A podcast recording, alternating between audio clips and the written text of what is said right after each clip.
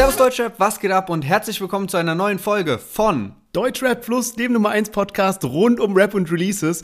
Und ich hatte noch nie bei keiner Folge von diesem Podcast so viele Notizen gemacht wie zu dieser Folge. Und das liegt unter anderem an den krassen Songs, die wir dieses Mal dabei haben. Und zwar Mixu McCloud zusammen mit Mako. Matrix ist wieder zurück mit seinem neuen Song Nachtgebet. Dann Juju, nach langer, langer, langer Zeit auch mal wieder was released. Shindy ist zurück mit seinem neuen Track Hot Summer. Und zu guter Letzt Paschanim mit Kleiner Prinz. Ja, und themenmäßig wird's heute heute auch ganz verrückt und zwar geht es um die Boxhose von Bösemann. J-Love ruft bei Flair im Livestream an, einfach geisteskrank, was da abging. Und außerdem gibt es jetzt einen Zeitartikel über Kolja Goldstein, der sein Gangster-Image entlarven soll.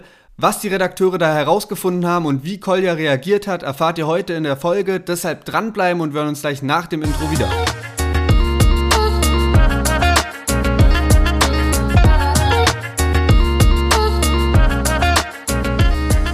Yes, und wie ihr es vielleicht schon mitbekommen habt, haben wir mal wieder ein Gewinnspiel mit unserem Partner 4Bro am Start. Und zwar, 4Bro spendiert eine Getränkebox mit allen möglichen 4Bro Getränken, unter anderem den neuen Eistee Ipanema und inklusive dieser 4Bro Umhängetasche. Also perfekt für den Sommer, wenn man rausgeht irgendwie. Gerade für Mädels, die haben ja sowieso immer keine Hosentaschen, kann man sein Handy reintun, kann man sein Geld reintun, kann man auch ein 4Bro Getränk reintun. Aber auch für Jungs, also ich bin immer irgendwie im Sommer mit Sporthose unterwegs, da gibt es manchmal gar keine Hosentaschen.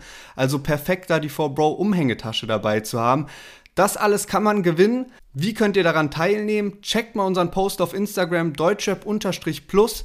Dann müsst ihr einfach drei Freunde markieren, das Bild liken, natürlich uns und 4Bro folgen und ihr seid im Lostopf dabei. Nächste Woche erfahrt ihr dann bei uns im Podcast, wer gewonnen hat. Jetzt aber erstmal viel Spaß mit der neuen Folge und natürlich viel Glück beim Gewinnspiel.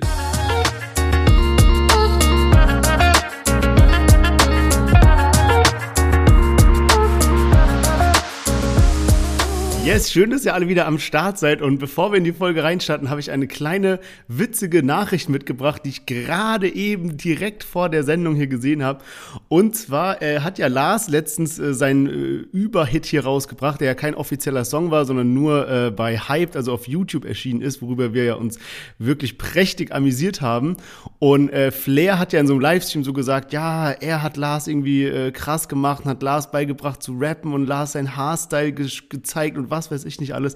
Und jetzt habe ich gerade gesehen, dass Lars nächsten Donnerstag einen Track rausbringt, der so in der Hook hat immer so von wegen, ja, Flair hat's mir beigebracht und Flair hat's mir gezeigt und so. Also wird schon so ein bisschen gestichelt. Und ich glaube, wenn da so ein kleiner Beef ausbricht zwischen Lars und Flair, natürlich auf so komplett humorvoller, sportlicher Ebene, aber ich glaube, da können wir als Rap-Fans uns wirklich alle drauf freuen. Ja, sehr, sehr nice. Also Lars hat auch ein bisschen unsere Gebete erhört, dass er jetzt häufiger released und am Start ist. Und ich glaube, Flair ist da auch irgendwie so kurz vorm Explodieren, weil in diesem Livestream damals, als er auf den Track reagiert hat, hat er schon so von wegen so, weil irgendjemand hat so in den Chat geschrieben, ja, Lars hat auch dich gedisst oder hat dich erwähnt und er so, ah, hat er mich gedisst so und er war schon so von wegen, okay, wenn das passiert, so, dann knallt's richtig. Genau die gleiche Einstellung hat Flair auch bei Shindy ein bisschen. Das heißt, ich bin gespannt, was der Sommer so bringen wird. Vielleicht wird ja auch Shindy ein bisschen sticheln, aber darüber sprechen wir später.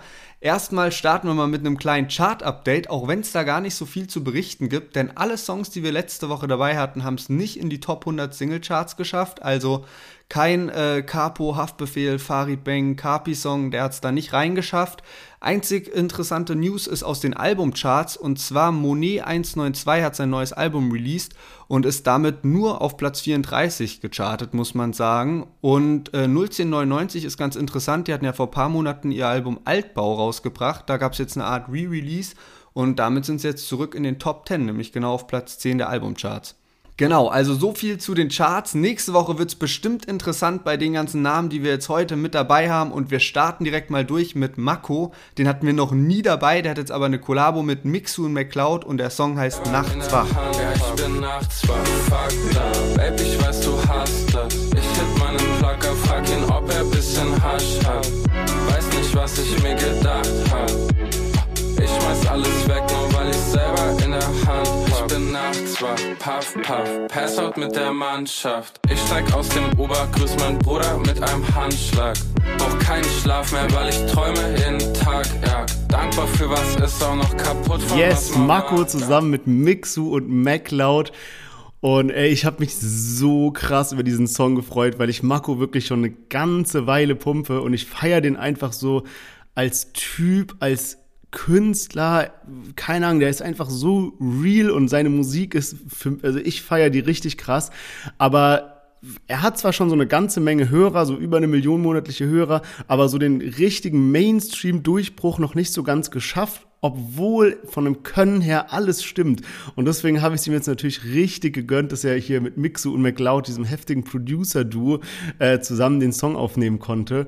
Und ja, einfach nur gute Laune, oder?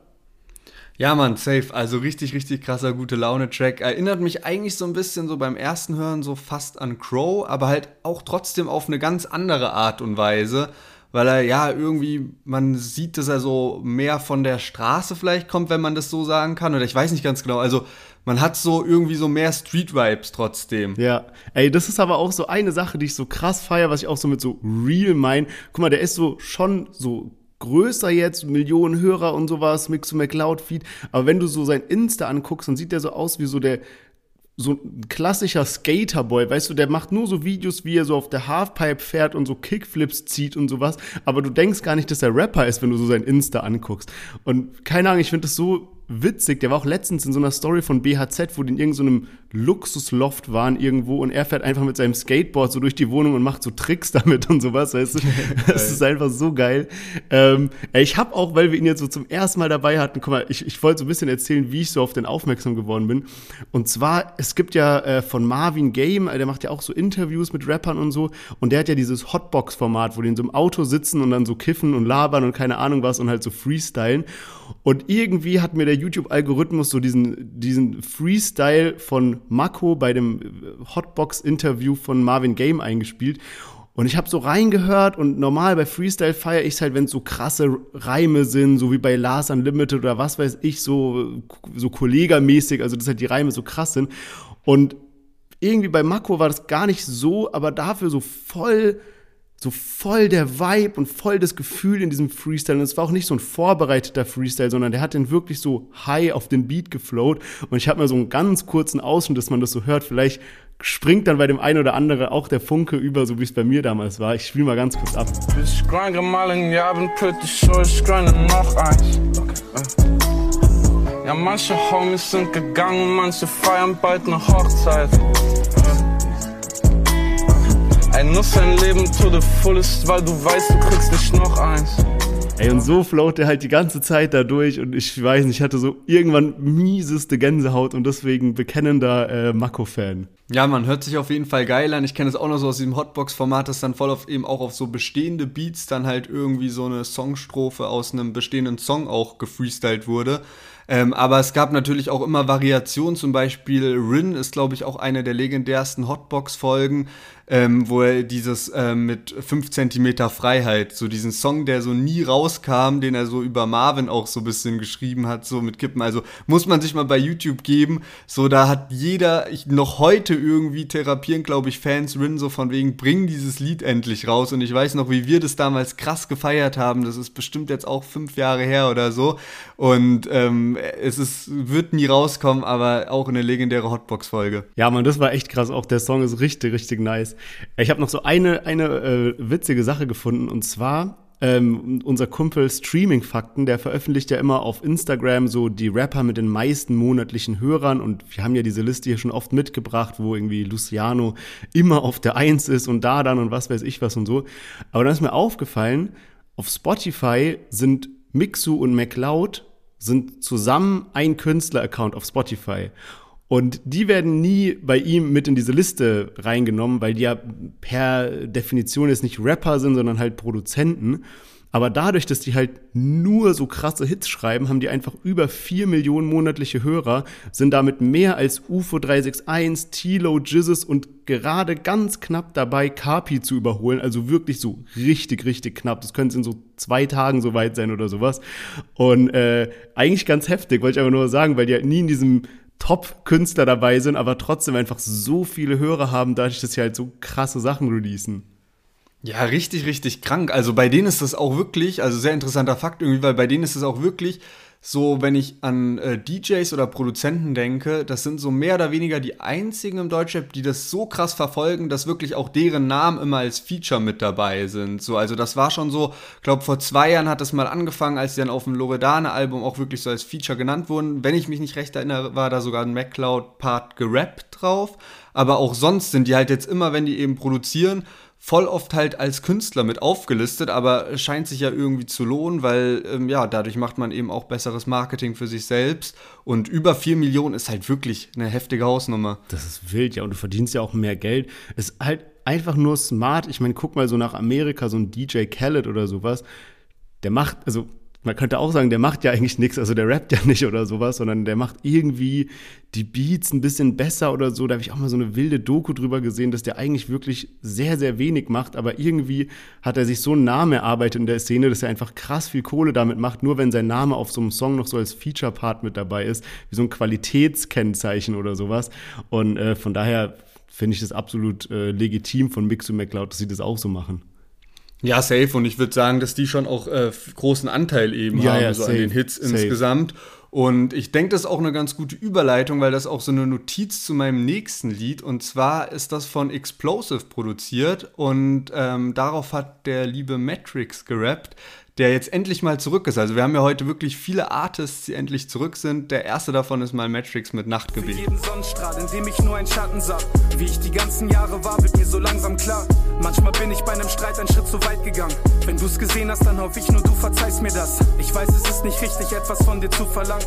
Nur eine Bitte beschützt die ich lieb, so gut du kannst. Kann diesen Brief an keinen Ort hier adressieren. Hoff nur, diese Worte schaffen es durch die Wolken bis zu dir. Ich weiß nicht, ob du mich hörst, wenn ich dir das erzähl. Doch ich muss das hier noch erwähnen, bevor ich schlafen gehe. So viele Fragen, die ich hab, doch eine Antwort fehlt. Das ist kein Lied, das hier ist so. Ja, Matrix ist back und es hat lange gedauert, jetzt so anderthalb Jahre lang irgendwie gar kein Lebenszeichen gefühlt. Zuletzt gab es eine Walt Disney EP. Und ähm, die kam eigentlich auch aus dem Nichts. Also alles, was Matrix so in den letzten Jahren released, kommt mehr oder weniger aus dem Nichts. Selten irgendwie krasse Promophasen.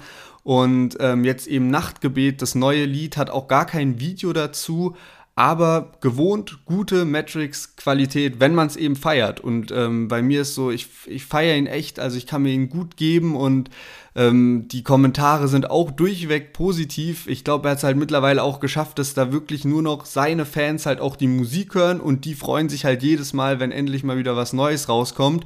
Und ähm, wer ihn nicht feiert, der hört sich ihn irgendwie halt auch gar nicht an. Deswegen, also ähm, gelungenes Comeback meiner Meinung nach auch. Also kann mir das echt äh, sehr, sehr gut geben. Ja, man, auf jeden Fall. Also ich habe damals auch so krass viel Matrix gepumpt, als so schwarzer BMW und so rauskam, so zu dieser Zeit, auch so Villa mit Raff war ein richtig nicer Song. Aber irgendwie hat er dann so bei so paar neueren Liedern, da hatte der auch so einige Fans vergrault gehabt, weil der ein bisschen, der ist in so eine Richtung abgedriftet, wo der auf einmal so, so leicht perverse, leicht frauenfeindliche Sachen so gedroppt hat, die halt so voll von seinem Schema weggegangen sind, weil normal hat der immer sowas gerappt wie bei dem jetzt einfach gefühlvoll und irgendwie weiß ich nicht, einfach so niemandem damit auf die Füße getreten. Und deswegen bin ich froh, dass er jetzt mit Nachtgebet, also dem neuen Song, wieder so ein bisschen in sein altes Schema zurückgefunden hat. Wobei, ich glaube, sein, sein Terrain, wo er so richtig aufblühen kann, ist halt auf so bisschen schnelleren, bisschen so leicht elektronischen Beats. Der kommt auch ganz ursprünglich, wenn man sich mal so die ganz, ganz alten Matrix-Lieder anhört, dann hat er wie auf so Techno gerappt. Das war so sein Alleinstellungsmerkmal sozusagen. Und dann hat er es irgendwann so ein bisschen normaler gemacht, dass es mehr in so eine Rap-Richtung ging. Aber ich glaube dennoch, dass so sein, dieser Beat, auf den er so am besten flowen kann, ist halt so ein bisschen schneller, ein bisschen vorwärts, bisschen so bam, bam, bam, halt was rausgeballert. Und das ist ja jetzt so eine sehr ruhige Nummer, die ich nicht kritisieren kann. Aber wie gesagt, ich glaube, wenn der wieder auf seinen alten Style float, dann können wir uns richtig warm anziehen.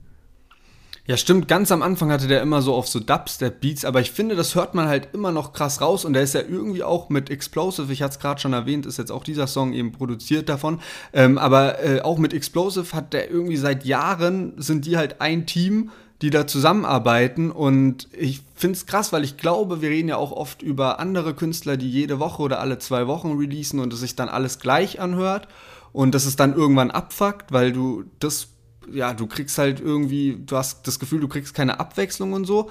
Und ich könnte mir vorstellen, dass es auch bei Matrix ähnlich wäre, wenn der jede Woche so ein Lied raushauen würde. Dann würde, glaube ich, auch total schnell halt so der Abfuck kommen, so von wegen, ey, das hört sich ja alles gleich an.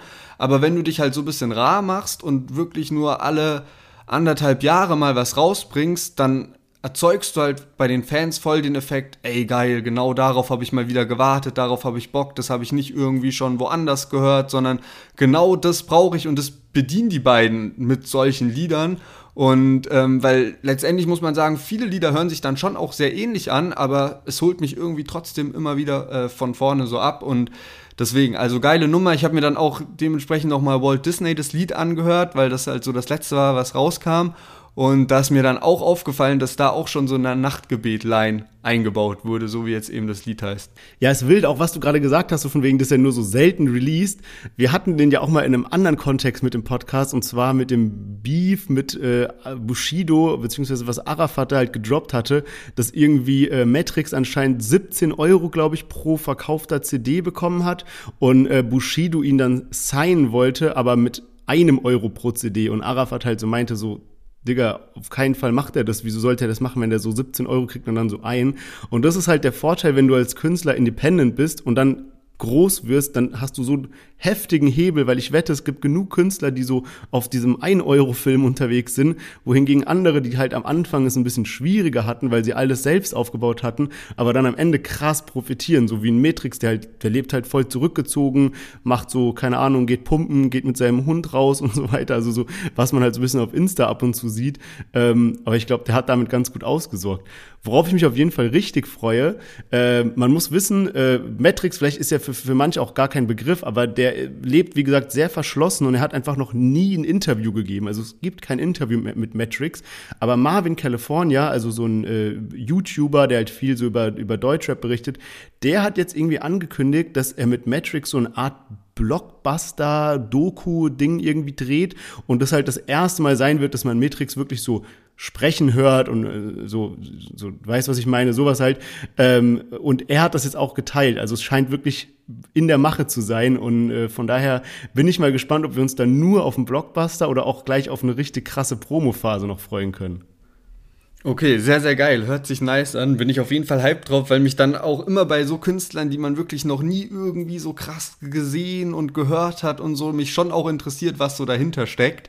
Aber gut, also das, was du vorhin so meintest, so von wegen, äh, äh, dass er so eine kritische Phase hat, wo der auch so Hate abbekommen hat, habe ich gar nicht mitbekommen. Das finde ich passt auch gar nicht zu ihm, weil er sonst eigentlich immer so voll die nice Musik und so macht. Ja, ey, das, das war auch nicht so eine Phase, wo so jeder darüber gesprochen hat, sondern wirklich nur, wenn du so sehr enger Fan warst sozusagen und der die Kommentare durchgelesen hast und so weiter. Es war wirklich nicht jetzt so voll das Drama, vor allem nicht, wenn man es so mit so anderen Deutschrappern vergleicht. Nur wenn du halt einen Künstler hast, der immer auf sowas achtet. Stell dir mal vor, so ein Crow oder sowas zum Beispiel. Und dann droppt, stell dir mal vor, Crow würde jetzt so zwei, drei Lines droppen, die halt so aus dem Schema 187 sind oder keine Ahnung, AK oder sowas. Dann würde sich auch jeder aufregen, nicht im allgemein, sondern halt auf diesen Künstler bezogen, weißt du. Und so war es halt bei ihm auch so eine Geschichte. Es war irgendwie ein, zwei Songs, wo er so paar Lines drin hatte, die halt irgendwie nicht zu seinem normalen Schema gepasst haben. Also nach wie vor großer Fan. Ich wollte nur darauf hinweisen, und das hat so, so Parts stören mich halt auch manchmal bei dem einen oder anderen Künstler. Ähm, aber an sich hat er schon eine, eine sehr weiße West und ein gutes Image. Äh, ein gutes Image, wie zum Beispiel auch Juju. Und äh, Juju hat jetzt nach, ja, auch längerer Zeit, also sie hatte mal eine so eine Sache mit ähm, äh, Chapo 102 und äh, Philipp Poisel, aber hat jetzt mal wieder eine Solo-Single rausgebracht. Und zwar FDI, das steht für Fick dein Insta. Und da hören wir jetzt mal rein. Hier, wo die Kinder sich spritzen, weil sie keinen kennen, der auf sie aufpasst. Jetzt mach ich Masari. Ist ne ganz andere Welt. Und nein, nein, Papi, ich bin nicht deine Barbie. Ich bin so wie ein Tsunami. Ich mach nur, was mir gefällt. Ey, fick dein Insta, mach kein Fitner. Echte Berliner, kalt wie der Winter.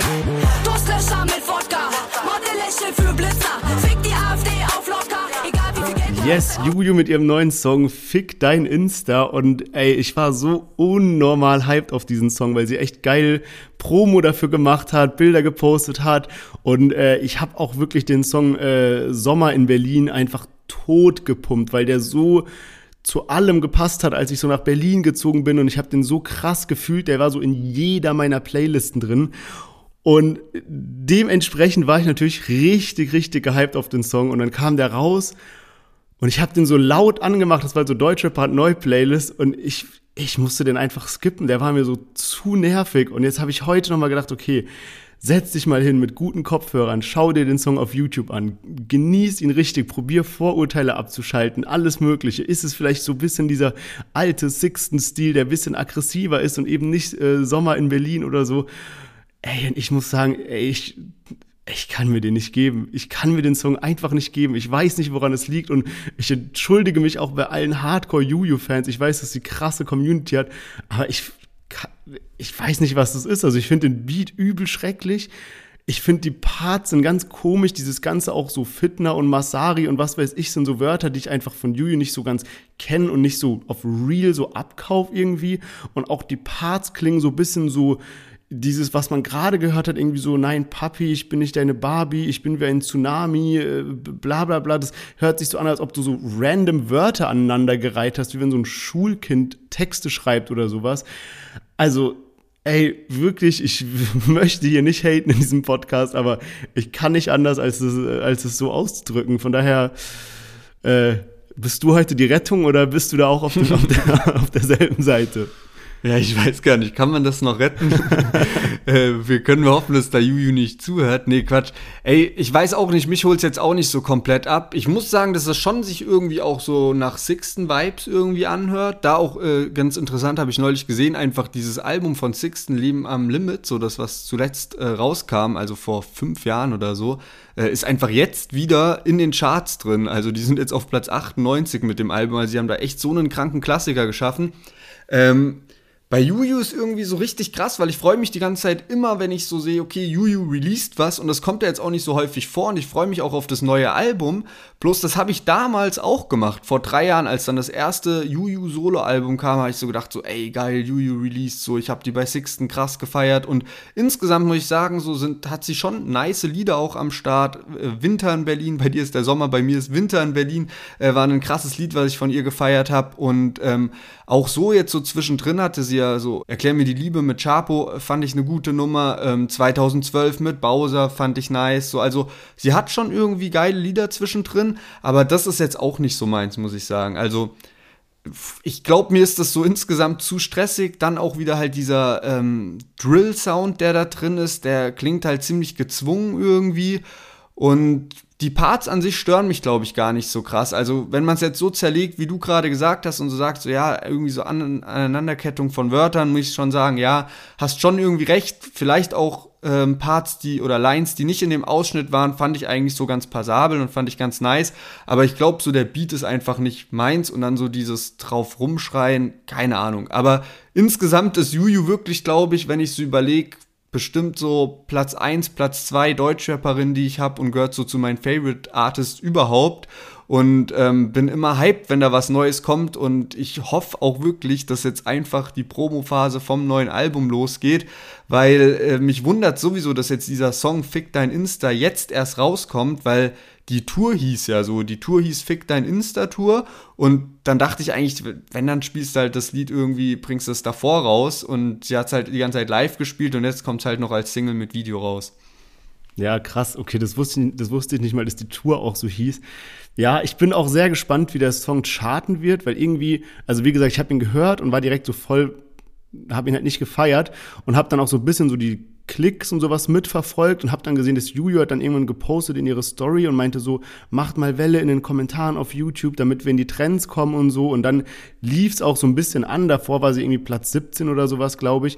Und so Platz 17 für Juju nur in diesen Musik, nur in dieser Musikkategorie von den Trends sozusagen, ist halt schon so ein bisschen bisschen mau, muss man sagen, irgendwie. Also, ey, ja, lass, lass mal sehen. Letzte Woche war ja auch so, dass wir uns irgendwie über so Hafti, Kapi, Capo, Farid, alle irgendwie auf einem Song eigentlich so voll die Legenden mit Riesennamen so aufgeregt haben. Und jetzt diese Woche waren sie einfach nicht mal in den, also nicht mal Platz 100 in den Charts so.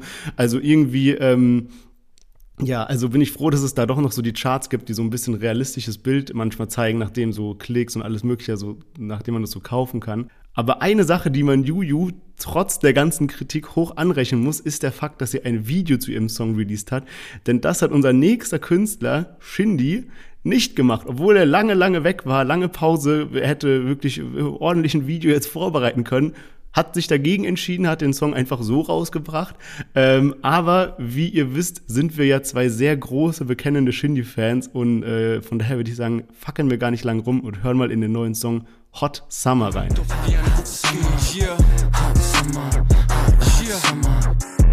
Superstars brauchen keine Freunde. Fick auf meine Lunge, weil ich kauf mir eine neue. Gold und bunte Steine, ich seh aus wie ein Klimt. Check mein Jugendstil, ich fühl mich auch wie ein Kind. Also küss mich auf den Bankknochen, nie mehr von der Stange shoppen. Bitch, ich bin so kaki, nach dem Album werd ich angeschossen. Beschwer dich bei Tom. Ich sein 6 Millionen, zu. Yes, Shindy ist mit Hot Summer Back. Wir haben letzte Woche auch schon drüber geredet. Da hat er ja dann schon äh, Trailer zum Album und Release-Date zum Album angekündigt. Wir haben da schon ein bisschen so philosophiert, was kommt jetzt auf uns zu. Ich hatte auch schon ein bisschen so meine Bedenken geäußert, dass ich so dachte, ey, hoffentlich kommen da jetzt unterhaltsame Videos.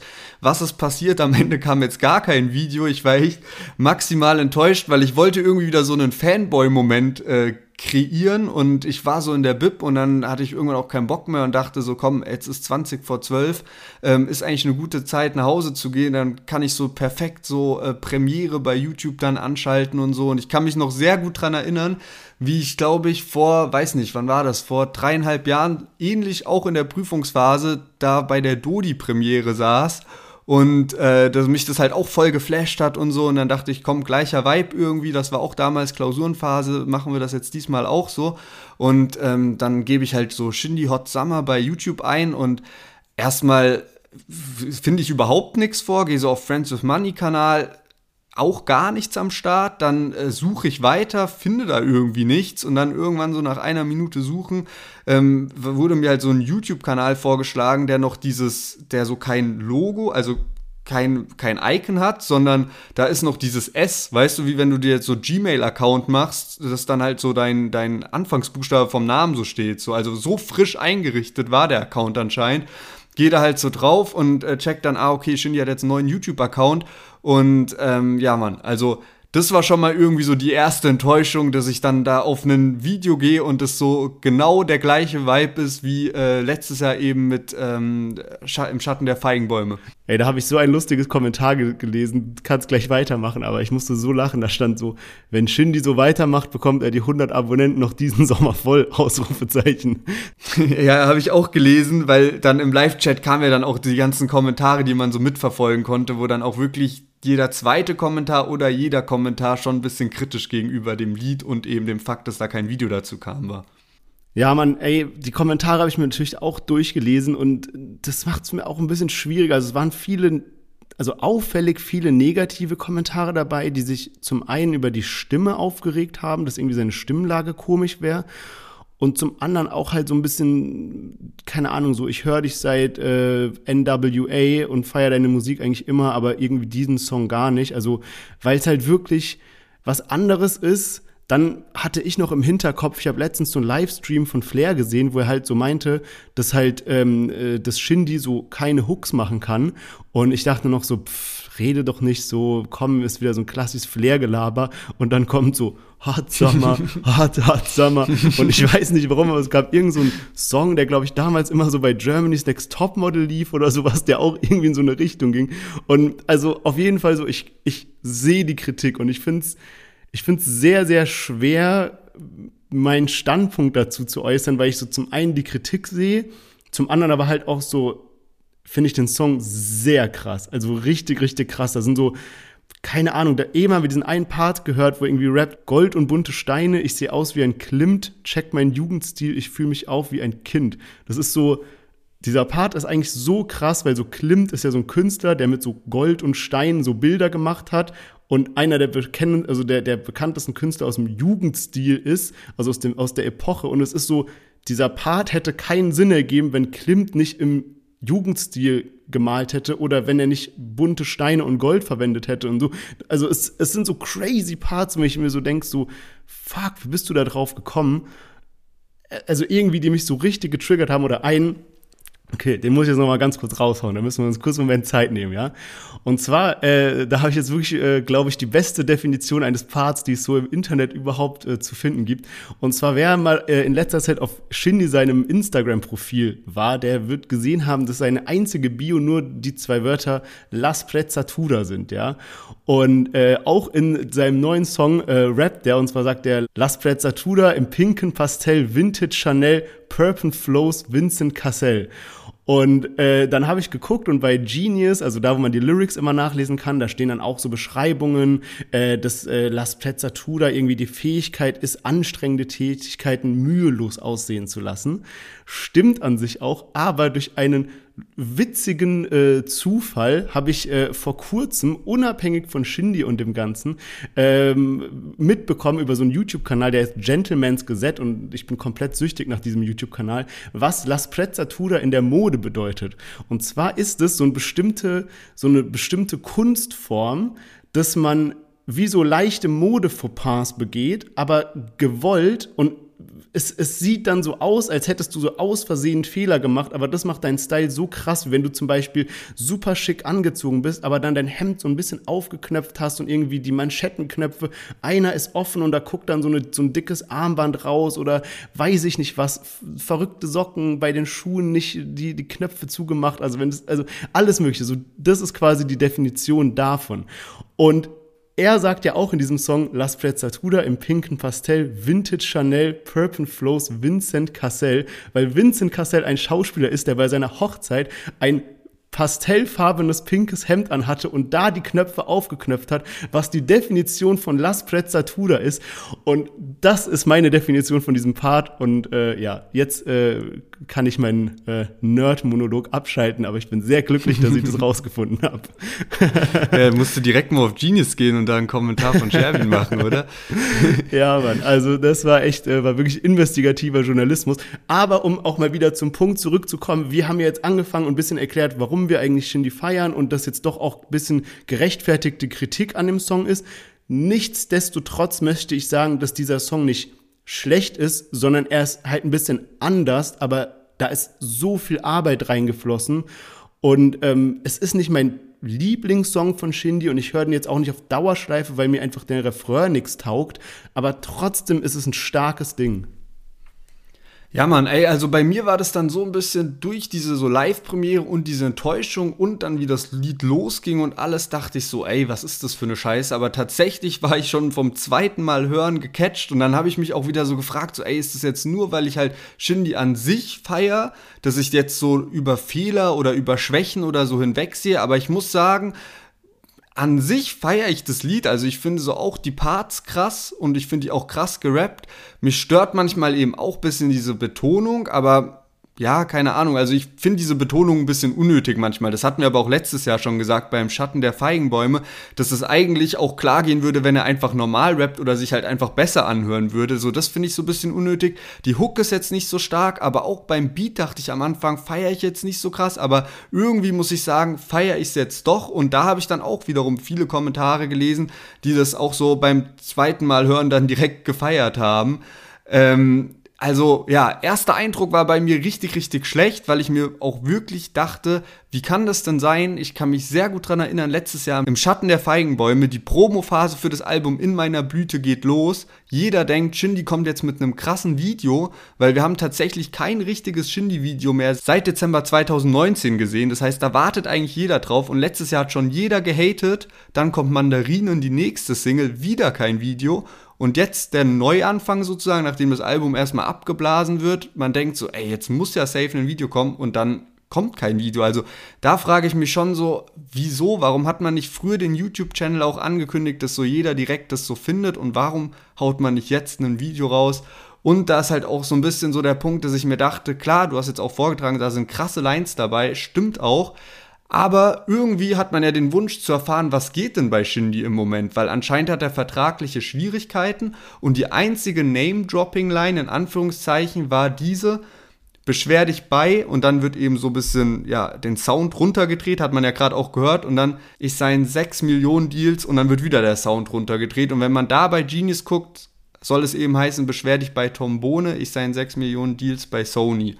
So, und das ist irgendwie so ein altes Ding, so weil Tombone wurde schon auf Tiffany erwähnt und ist ja so ein hohes Tier bei Universal.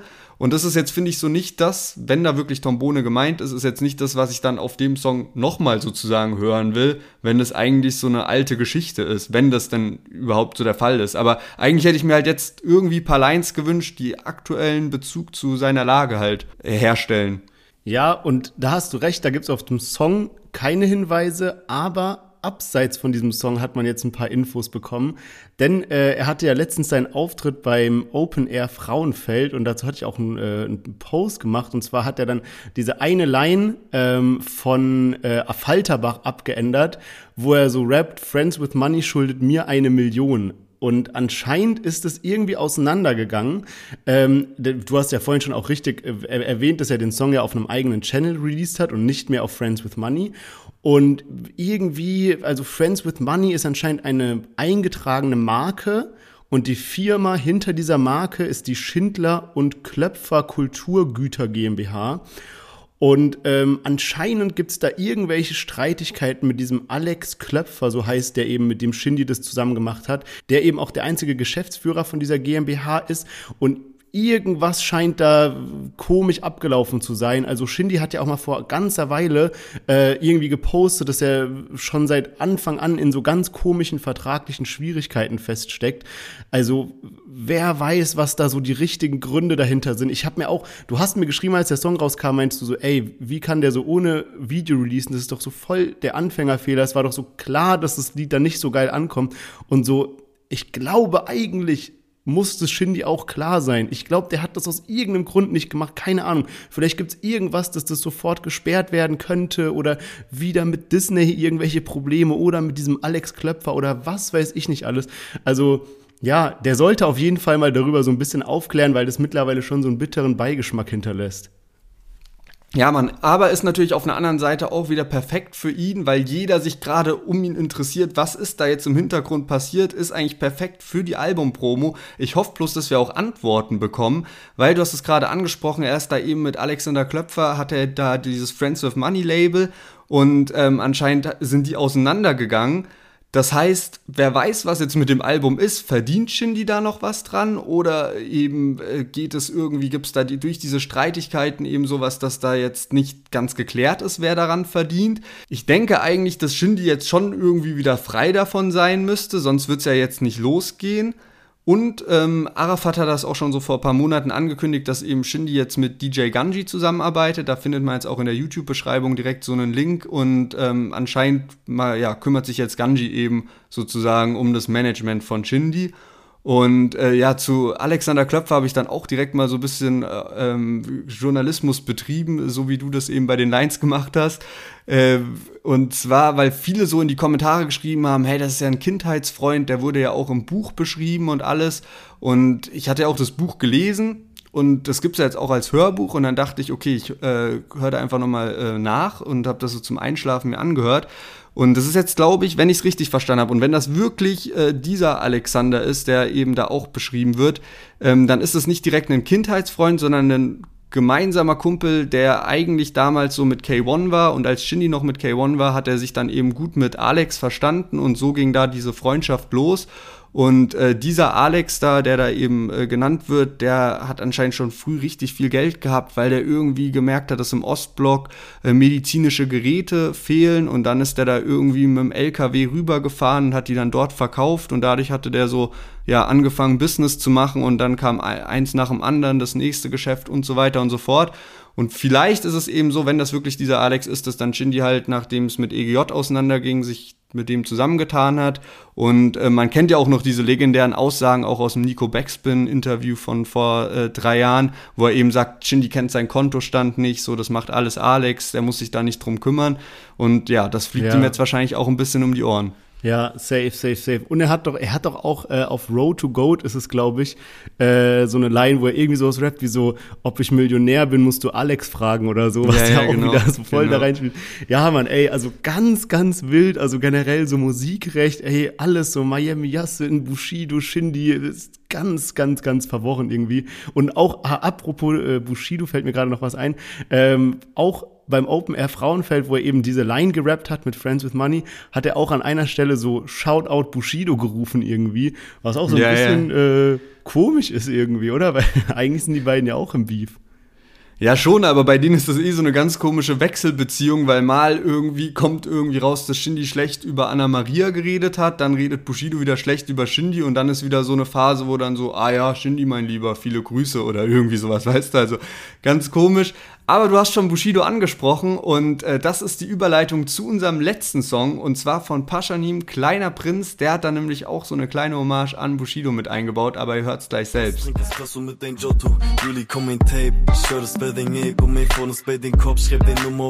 Berlin Sommer Polo Sport True Religion 97er Next. Und mein Shirt das ist Face da steht Kreuzberg 61 Hautcreme Haarwachs Nikotin Alkohol. Alle Kids überall gehen raus. Halbe Kleiner Prinz. Große Stadt. Baby Girl, ruf ich an, ich dich ab. Meine Brüder an den Ecken, sie verchecken nonstop. Ich hab Down Walk, Donnerstag im Main Cup. Kleiner Prinz.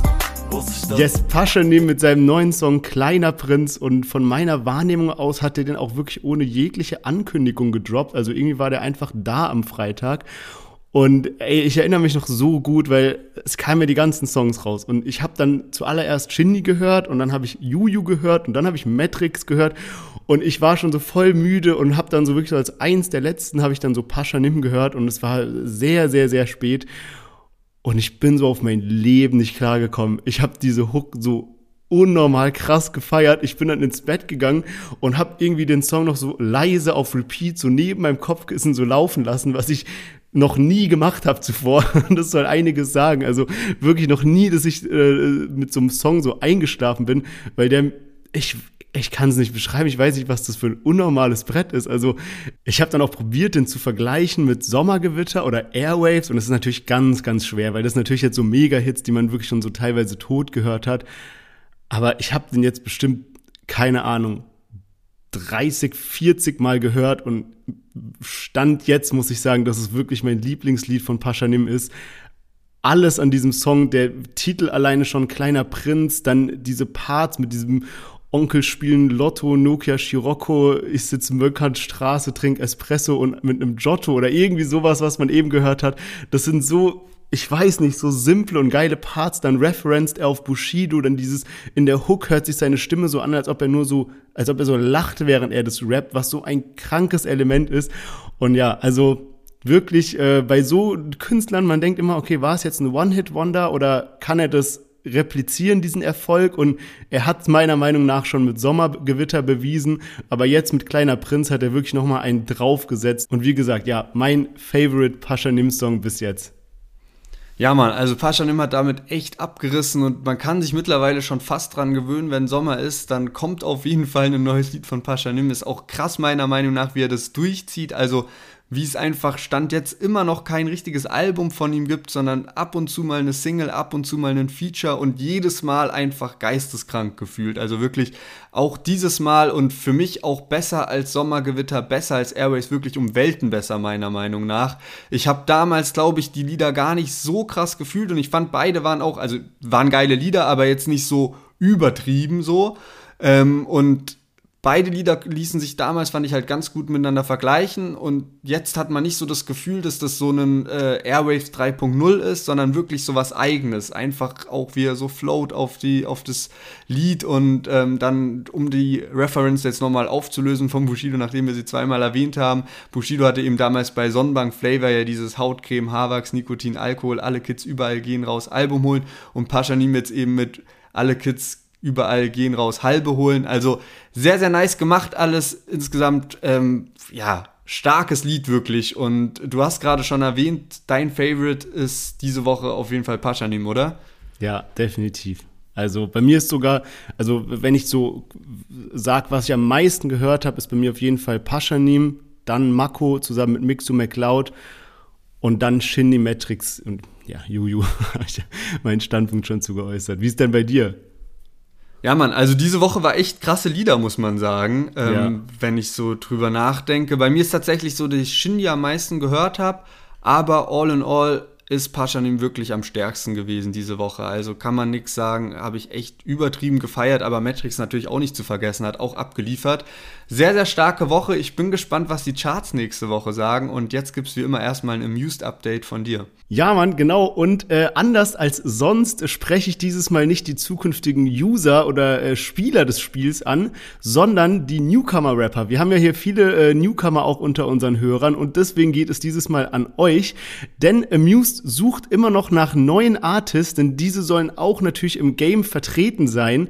Und äh, es gibt auch dann bei Amused ganz spezielle Newcomer Battles. Das bedeutet, dass alle Artists die gleiche Chance haben und eben nicht nur die etablierten äh, Künstler gehypt werden, sondern ganz gezielt auch Newcomer Artists.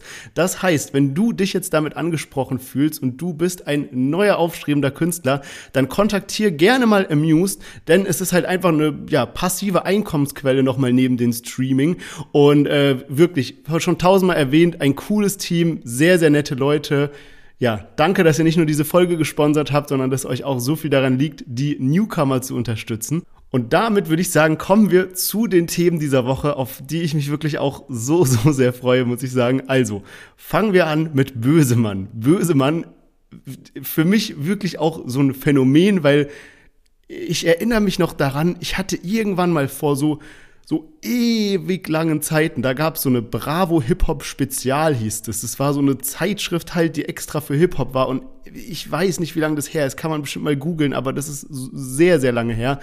Und ähm, da waren eben schon Berichte irgendwie von Bösemann drin. Also den, den gibt's halt schon unfassbar lange, aber irgendwie war der die ganze Zeit weg. Und auf einmal ist er da und im Rampenlicht und äh, obwohl seine Lieder jetzt irgendwie fernab von irgendwelchen Chartplatzierungen sind, ist er so präsent. Auf einmal Boxkampf mit Sinan G und und und. Ja, und jetzt hat er dem Ganzen noch einen draufgesetzt und zwar hat er seine Boxerhose versteigert, also die Hose, die er in dem Boxkampf mit Sinanji anhatte und äh, spendet alles äh, an einen wohltätigen Zweck und zwar an Kinderhilfe. Das Ganze hat er mit äh, Carsten Stahl zusammen auf die Beine gestellt. Der war bei ihm im Livestream und da haben die eben darüber gesprochen und er war dann eben so berührt, der musste irgendwie auch den Stream kurz abbrechen, musste kurz rausgehen, weil es einfach zu viel war und hat dann jetzt eben diese Aktion gestartet, wo er eben seine äh, Hose versteigert hat für sage und schreibe 61.000 350 Euro. Äh, wirklich heftig. Also ich habe gesehen, irgendwie die, das, das war irgendwann bei 20.000 Euro und da ist er schon auf sein Leben nicht mehr klargekommen, dass der Betrag so hoch war. Und jetzt ist sein Ganze einfach nochmal ver, ja, verdreifacht worden. Ähm, ja, anscheinend hat ein junges Paar aus Österreich das Ganze ersteigert und somit quasi diese gesamte Spendensumme auf die Beine gestellt. Ich find's richtig krass. Ich find's auch ein richtig starke Aktion von Bösemann, dass er trotzdem, dass er ja eher so ein polarisierender Mensch ist, seine, äh, sein Hype gerade nutzt, um auch was Gutes zu machen, rechne ich ihm auf jeden Fall hoch an. Und äh, ich finde es aber auch wirklich eine super unterhaltsame Sache, dass er einfach seine Hose für fucking 61.000 Euro versteigert hat. Das ist einfach unfassbar. Ja, Mann, ey, also wirklich sehr, sehr ehrenwerte Aktion von Bösemann. Sehr, sehr cool, aber auch wild, oder? Also jetzt ähm, natürlich auch krass von denjenigen, die da eben mitgeboten haben, weil die das ja dann auch irgendwie ermöglicht haben, aber auch krass, weil die haben jetzt einfach so eine Bösemann Boxhose überm Ehebett hängen. ähm, aber ja, sehr, sehr nice auf jeden Fall. Also sehr, sehr cool und ähm, nice Aktion. Vielleicht sind ja als nächstes die Schuhe dran. Die sind ja eigentlich auch sehr legendär aus dem Boxkampf. Und ähm, damit würde ich sagen, kommen wir auch schon zum nächsten Thema. Geht auch mal wieder um Livestreams und zwar Flair ist ja zurzeit richtig, richtig wild am Livestream, immer mit Gino Casino, dem Bruder von Bass Sultan Hengst. Und ähm, auch diesmal geht es eben um diese beiden Protagonisten. Hinten auf der Couch haben wir dann noch Symes dabei.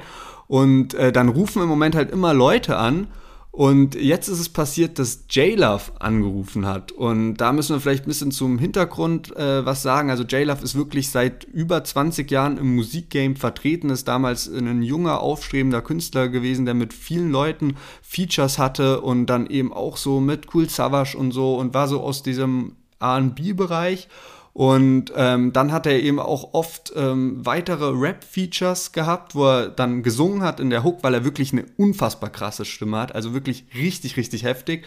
Und es gab äh, unter anderem dieses eine Feature mit Bushido, Vergiss mich, das hat wirklich Millionen Aufrufe auf YouTube und war ein krasser Hit, weil es halt einfach so klassisches Liebeskummerlied ist und auch da wirklich abgeliefert äh, von J-Love. Irgendwann hat er sich umbenannt in Julian Williams und in den letzten Jahren ist es irgendwie ein bisschen drunter und drüber gegangen bei ihm, hat man das Gefühl. Also er hatte irgendwie dann äh, Beef mit Arafat, hat oft Livestreams gestartet, wo er dann auch Leute beleidigt hat, auch Bushido beleidigt hat und ähm, ja, er hat dann auch wilde Interviews mit, oder ein wildes Interview mit Roos gehabt, was direkt wieder offline genommen wurde. Man konnte sich das aber teilweise noch angucken und äh, Roos hat, glaube ich, auch irgendwann jetzt viel später nochmal auf dieses Interview reagiert und die beiden reden einfach durchweg aneinander vorbei. Und jetzt hat eben J-Love bei Flair angerufen und dieser Stream, ich konnte nur Ausschnitte hören, weil irgendwann braucht man wieder eine Pause davon, weil es eben genau das wieder ist. So, J-Love sagt irgendwas, Flair probiert auch ein normales Gespräch zu führen.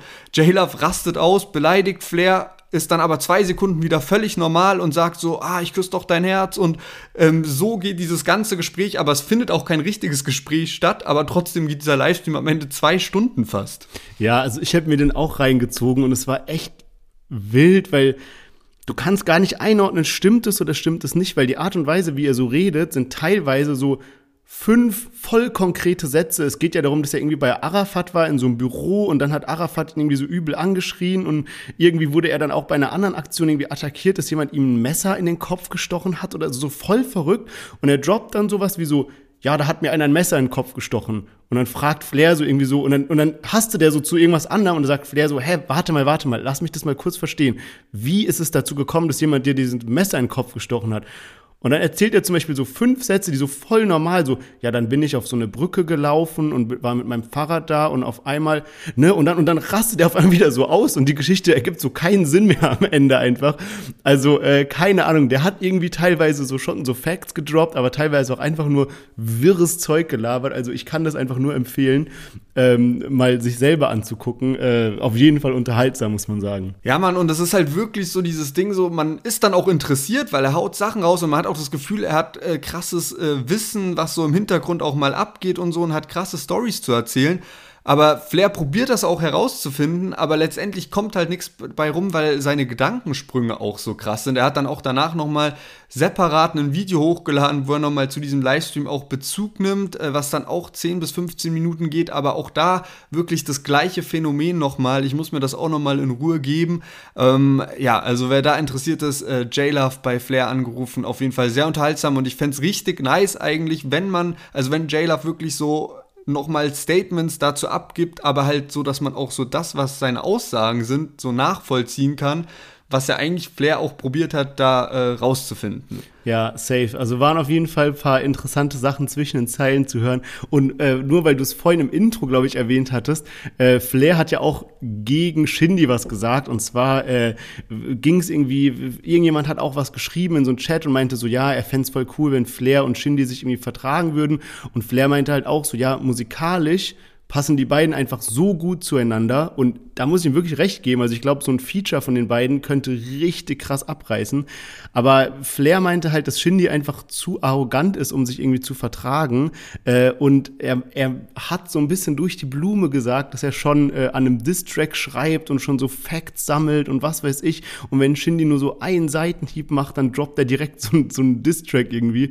Von daher, äh, ja, können wir uns auf jeden Fall auch drauf freuen. Flair auf jeden Fall gerade auch wirklich heftig am Gas geben. Und äh, ja, ein anderer, ein anderer Künstler, um den es gerade ein bisschen brodelt, um es mal so zu sagen, ist Kolja Goldstein.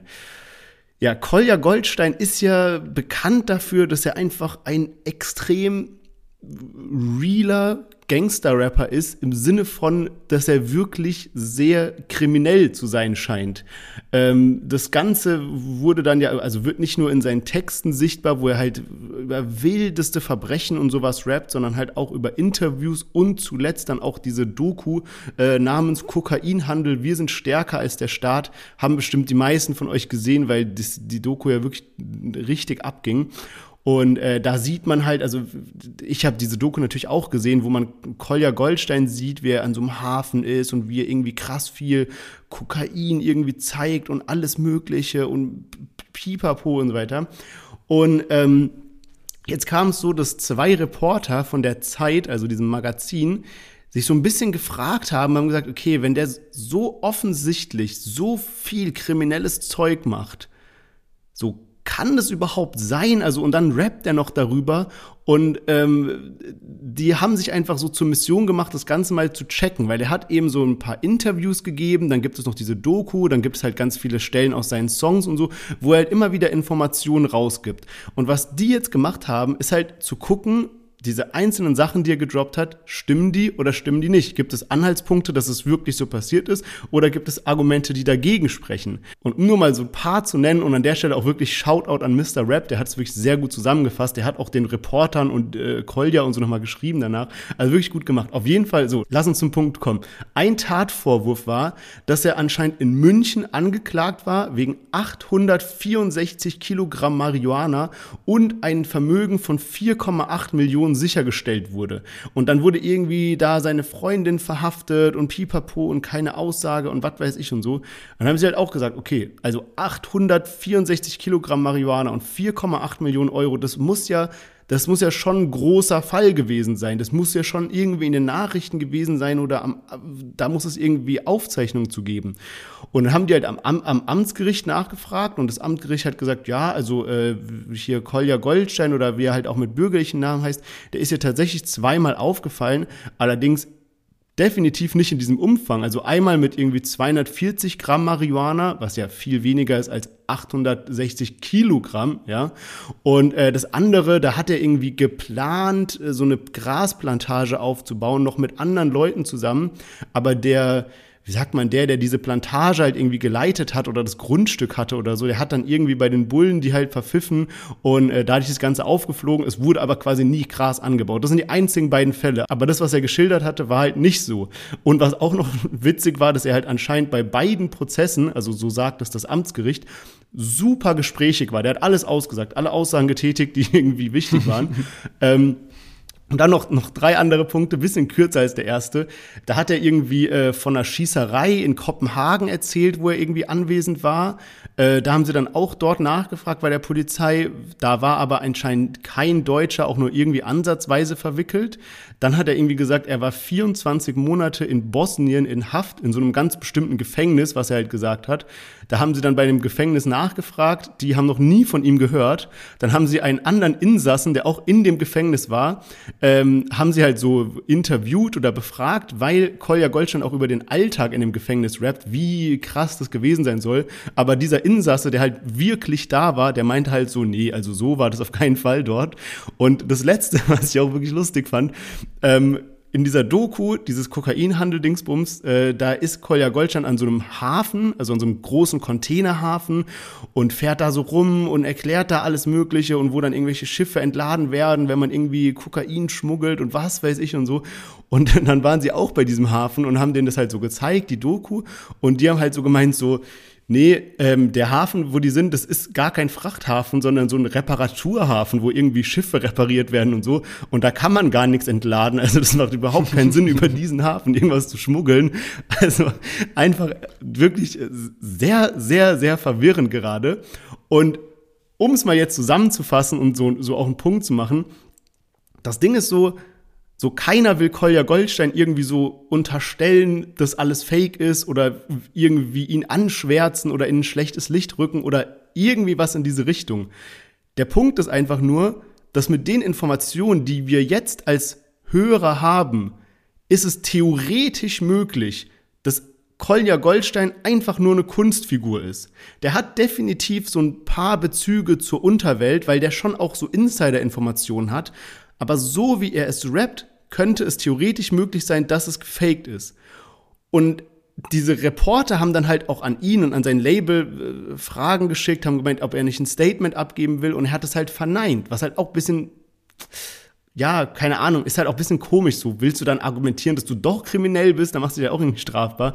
Ähm, er meinte irgendwie, es wird irgendeine Form der Antwort geben, aber er hat sich da halt jetzt nicht zu geäußert und das lässt halt gerade alles so ein bisschen so ein bisschen komisch dastehen. Also ein bisschen, ja, man hat halt so ein paar Fragezeichen jetzt im Kopf, ne? Ja, genau. Und ich habe da gesehen, dass jetzt eben die Zeit hat ja äh, eben auch Kolja Goldstein da um Stellungsnahme gebeten und äh, da kam eben von der Seite von Kolja Goldstein und Label eben so von wegen, ja, man amüsiert sich da nur so drüber und äh, wird da keine Aussagen tätigen. Also äh, sehr, sehr wild auch, was da passiert. Ähm, wie man sieht, ist es jetzt nicht nur so, dass du investigativen Journalismus betreibst und nicht nur ich, sondern eben auch die Zeitredakteure und natürlich auch Mr. Rap. Und äh, mal gucken, was uns da noch erwarten kann und wie das da weitergeht. Ist ja auch sehr interessant in dem Punkt, weil ja Bösemann auch die ganze Zeit das vorgeworfen hat, dem Kolja Goldstein, von wegen, ja, das ist nur ein Skaterjunge, der ist gar kein Gangster-Rapper. Also äh, sehr, sehr interessant, wenn sich da jetzt was bewahrheiten sollte daran. Ja, das wäre auf jeden Fall richtig krass. Also ich habe irgendwo gehört, aber weiß jetzt nicht mehr genau wo, dass Kolja sich jetzt irgendwie doch äußern will und äh, es gibt, es soll jetzt nächste Woche ein Song von ihm rauskommen. Also er hat wie so ein Trailer veröffentlicht. Ich bin mal gespannt. Also wäre auf jeden Fall krass, wenn er jetzt doch alles so in ein anderes Licht wieder rückt und so beweist, dass er doch genauso kriminell ist, wie er immer sagt, äh, durch diesen Song. Also unterm Strich, wir als Hörer können uns wirklich nur freuen, weil es kommt auf jeden Fall dicke Unterhaltung auf uns zu. Und wenn wir euch auch gut unterhalten konnten mit der Folge, dann würde es uns riesig freuen, wenn ihr uns einmal eine gute Bewertung hinterlasst. Man kann nämlich bei Apple Podcasts und Spotify so Sterne verteilen. Das würde uns auf jeden Fall freuen. Ansonsten klickt auf jeden Fall auf Folgen, wenn ihr keine Episode mehr verpassen wollt. Und damit würde ich sagen, macht's gut und bis nächste Woche.